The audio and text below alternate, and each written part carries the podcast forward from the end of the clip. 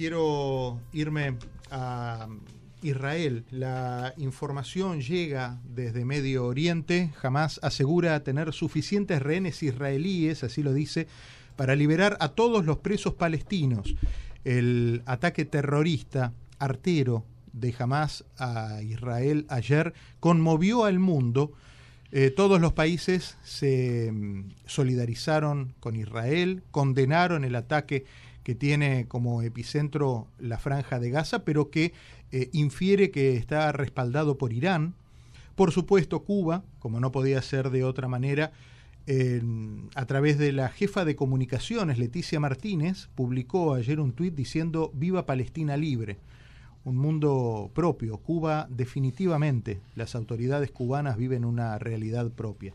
Quiero darle la bienvenida a Gabriel Ventasgal desde Jerusalén. Gabriel, bienvenido. ¿Cómo estás? ¿Qué tal, Diego? Gracias por la llamada. Eh, te veía ayer en algunos medios internacionales, contabas que tu familia está en un refugio, vos vas, venís, de alguna manera te cerciorás que están bien, pero, pero estás trabajando activamente, llevando el mensaje de la comunidad israelí al mundo. ¿Cómo, ¿Cómo está Israel hoy? ¿Cómo amaneció hoy? Mira, hoy más choqueado incluso que ayer, porque mientras que ayer hablábamos de un ataque realmente contundente, pero con una cantidad de muertos, ahora sabemos que por lo menos han asesinado 600 civiles. Estamos hablando de un ataque a las Torres Gemelas, un eh, más pequeño, un quinto más o menos. Claro. Es una barbaridad. Bueno, algunos señalan que algunos señalan que lo que pasó ayer eh, consideran el ataque como el 9/11 de Israel. Yo también creo que será muy grave, será tan grave por lo menos como la sorpresa de la guerra de Yom Kippur, cuando Egipto y Siria atacaron eh, sin aviso y sin eh, que la inteligencia israelí lo supiese. Y también creo que las consecuencias serán realmente graves. Eh, estamos hablando de un momento, un antes y un después. Lo que pasa es que ahora la población lo único que quiere es expulsar al Hamas que invadió a Israel y propinarle un golpe con para amedrentarlo de que no se atreva ni cerca a hacer algo parecido. Lo que pasa que toda esta situación es de juicio y de de alguna manera poner eh, en orden la casa, lo que se quiere la población es ante todo solucionar el problema de seguridad inmediata, teniendo en cuenta que no solamente tenemos los muertos estos, sino que tenemos efectivamente una cantidad que puede ser cercana a los 100 rehenes que están en manos de Hamas y lo Diego te vas enterando que vas conociendo a rehenes que cayeron en manos del Hamas. Yo te digo que conozco por lo menos tres, personalmente. Entonces el shock es mucho más grave. Estaba viendo que unos videos que, bueno, ahora por supuesto la Internet eh, pone eh, sobre la mesa todos estos abusos, todos estos atropellos. Recién me estaba mostrando Sebastián acá un video de un chiquito israelí que está siendo abusado eh, por parte de, de, de, personas este, de Hamas. Eh, no, es que le estén pegando, pero están como, viste, como en la escuela, que se lo empujan unos a otros y lo están, eh, bueno, abusando. La, palabra es abusando, no importa la manera. Ayer veíamos que había integrantes de Hamas con bajaban de la camioneta mujeres ensangrentadas, también las empujaban, algunas esposadas y otra camioneta que se veía con algunos cuerpos de israelíes llevados como un triunfo. ¿Cómo reciben ustedes esta andanada de videos que están ganando la internet? Eh, eh, mira, es durísimo, es durísimo. Eh, es durísimo porque al fin y al cabo jamás lo que quiere es esa imagen del triunfo, es una especie de trofeo. Porque, por ejemplo, que un alguien del Hamas transmita, un periodista del Hamas transmita desde un poblado que fue conquistado es visto como un acto de heroísmo. Y ni hablar de tomar esos cuerpos o las imágenes que tú dices. Ahora, por un lado, te muestra las claras con qué tipo de personas estás combatiendo. O sea que el hecho que en Cuba digan lo que están diciendo y no debería asombrarlos, porque si en Cuba no tienen ningún problema en matar de hambre a su propia población y jamás no tiene ningún problema en colocar a sus propios civiles como escudos humanos, ¿te imaginas lo que le puede importar la vida de un judío al, contra el cual han educado durante años que es más cercano a un cerdo que a un ser humano? Entonces no es, no es anormal que Cuba y jamás sean aliados. Porque te voy a decir una cosa, los malos siempre se juntan, los buenos no siempre se juntan. O sea que los aliados naturales son Irán, Cuba, o sea, lo mismo. Entonces la sensación en Israel es una sensación de humillación y una sensación de que no hemos podido proteger a los ciudadanos y esto va a tener una repercusión enorme a la hora de juzgar quiénes fueron los oficiales del ejército que estaban tan confiados en la superioridad israelí que no hicieron nada o no hicieron lo suficiente para poder evitar una catástrofe.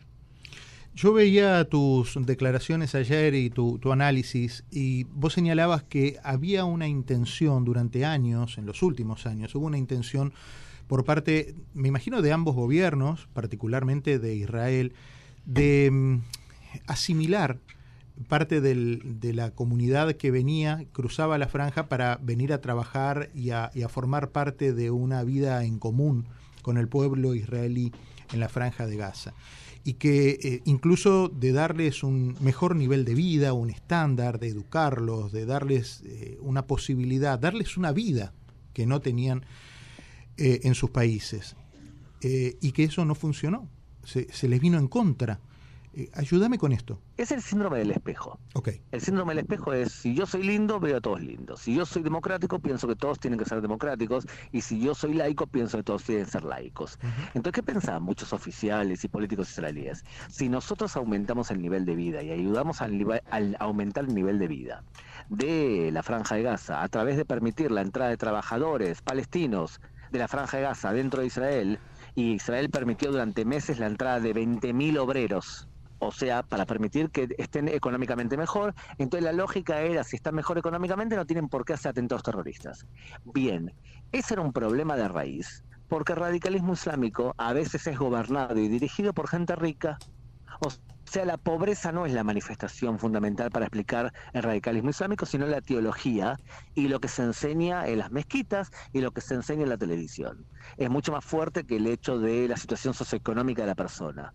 Lo que ocurrió esta vez fue que esta doctrina del síndrome del espejo fracasó. Porque el Hamas, a pesar de que estaba mejor económicamente, se lanzó un ataque bajo cualquier excusa. ¿Sabes cuál fue la excusa oficial que dijo Mohamed Def, líder de Hamas? Dijo, nosotros atacamos porque Israel está violando la santidad de la mezquita del Aqsa. ¿Lo agarraron con las manos eh, atadas a Israel? ¿Los agarraron mirando para otro lado? Eh, lo agarraron con los pantalones bajos. Los agarró, en un, los agarró en un Shabbat y eh, saliendo de una festividad. Sí, hicieron cosas que demuestran que lo planificaron especialmente bien, porque dispararon al aire miles de cohetes que terminaron siendo 5.000 para distraer la atención y que pensemos que se trataba de otra lluvia de cohetes como la que vivimos anteriormente y mientras que eso ocurría entraban por tierra. Entonces ahí te demuestran que fue mucho más rebuscado de lo que Israel suponía que podía ocurrir, pero no es excusa. O sea, nadie en esta población va a admitir con facilidad que, bueno, fueron demasiado rebuscados a la hora de atacar. No. Eh, el Estado de Israel invierte millones, trillones de dólares para su seguridad y no se puede permitir que algo tan burdo como la penetración de mil terroristas ocurra sin que nadie se dé cuenta que a los pocos minutos ya estén tomando unos 20 poblados o 15 poblados eh, y masacrando gente en el camino. ¿Cómo reaccionó el gobierno frente a esto? ¿Cuáles son las medidas que están tomando? Y lo que están haciendo es, eh, yo creo, están en proceso de planificación de qué forma pueden atestar un golpe contundente contra la dirigencia del Hamas y contra el Hamas porque lo que quiere recuperar Israel es el efecto. O sea, imagínate que si Israel logra ahora capturar a toda la dirigencia del Hamas y ponerlos en filita al mundo como que ustedes no son nada, entonces Israel recuperaría mucho del efecto de amenaza. Tan capaces son como para poder hacer una operación de ese estilo. Pero para poder hacer algo así tienes que tener contundencia, tienes que tener mucha creatividad también y tienes que también tener quizás entrada por tierra. Yo creo que esta situación es complicada, Diego, ¿sabes por qué? Porque esto lo puedes hacer, pero cuando tenés tantos rehenes que pueden ser utilizados de escudos humanos, tu capacidad de maniobra baja. Se supone que ellos van a usar a todos estos rehenes como escudos humanos frente a una respuesta inminente de, Israel. Yo no tengo la menor duda. Imagínate que está Yehi Sinuar, líder del Hamas, en su casa y coloca a tres niños israelíes en el balcón. ¿Tú piensas que la aviación israelí va a disparar contra él? Oh, Gabriel Norberto, siempre tuve una gran admiración por la inteligencia israelí. Obviamente acá hubo un gravísimo error de inteligencia, ¿no? Sí, totalmente. Totalmente.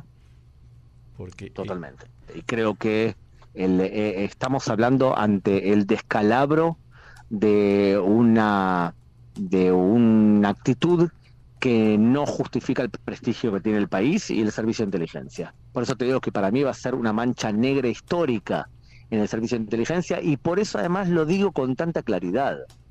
Lo digo con tanta claridad porque la única forma de poder no repetir algo así es asumiendo el enorme error e incluso provocando eh, la renuncia de los responsables, tanto políticos como militares. Te quería comentar también que vos hablabas de Cuba, que ayer el cocalero, el vergonzoso candidato a presidente boliviano también apoyó, Evo Morales, apoyó al, ataque. Así que hay, un, hay una suerte de, de pequeño conglomerado internacional de, de seres despreciables que no tienen el menor sentido de vida y no es el sentido de democracia y educación. ¿Y sabes qué? Hablemos entre nosotros, eh, periodistas de medios de comunicación eh, radicales de izquierda, que no son mucho mejores. Que me, algunos de ellos me entrevistan y comienzan eh, las preguntas diciendo, bueno, Israel recibió este ataque porque Israel ocupa la franja de Gaza.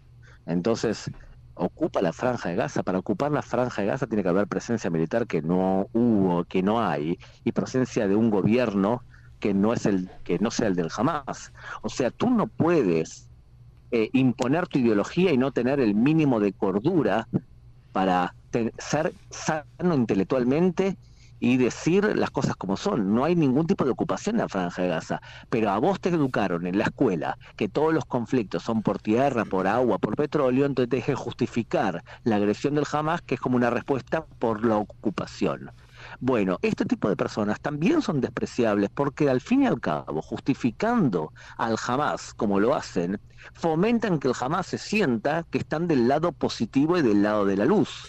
Entonces, periodistas de extrema por un lado, gobiernos como el de Bolivia o el de Cuba como otros, y el gobierno de iraní, y bueno, están más o menos todos aliados en el mismo concepto. Y el mismo concepto es quizás un odio hacia Occidente, un odio hacia la democracia, un odio hacia el modernismo. Lo que estoy seguro es que odian.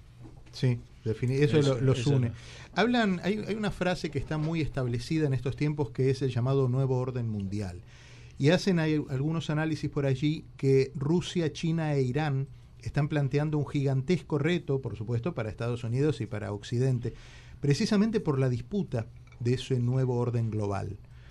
¿Qué, ¿Cuál es tu lectura frente a esto? Que sí, que estamos hablando eh, ante un intento de nuevo orden global. Lo que pasa es que para poder eh, tú ser potencia, imponer un nuevo orden mundial, tienes que ser potencia en cuatro aspectos. Tienes que, ante todo, ser potencia militar.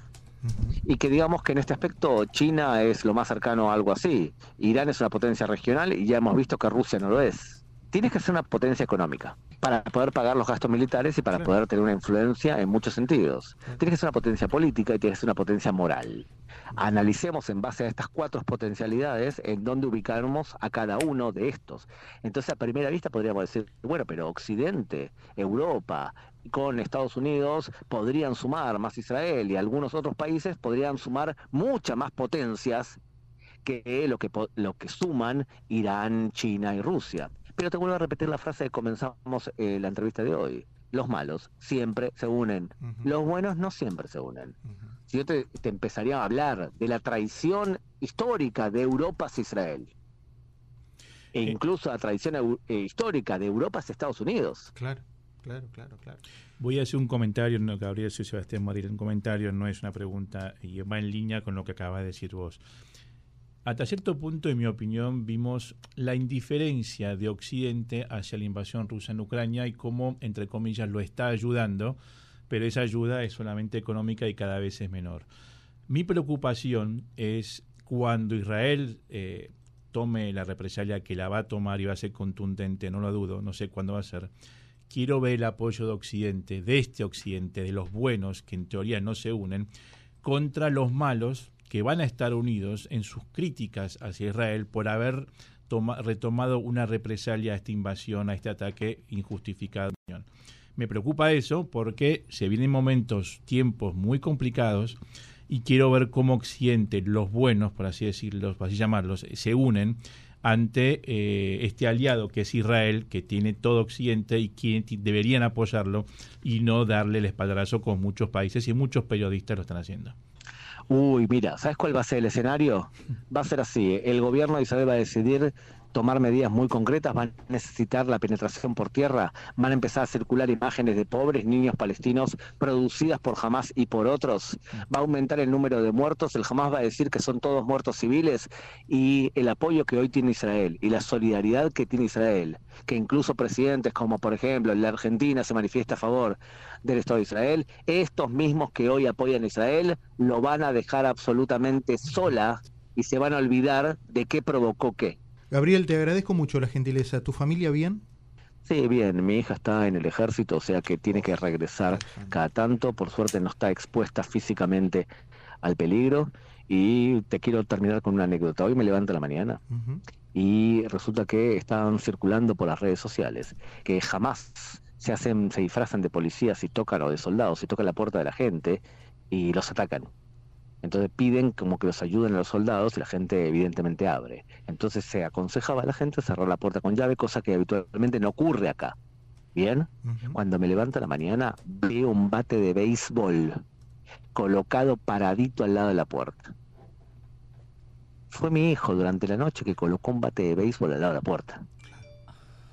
Eso para que se entienda lo que estamos viviendo últimamente acá. ¿Qué edad tiene tu hijo? 17. Difícil, ¿eh? Gabriel, te agradezco mucho. Te mando un abrazo Muchas muy gracias, fuerte un abrazo y fuerte. lo mejor para vos y para toda tu gente. Gracias.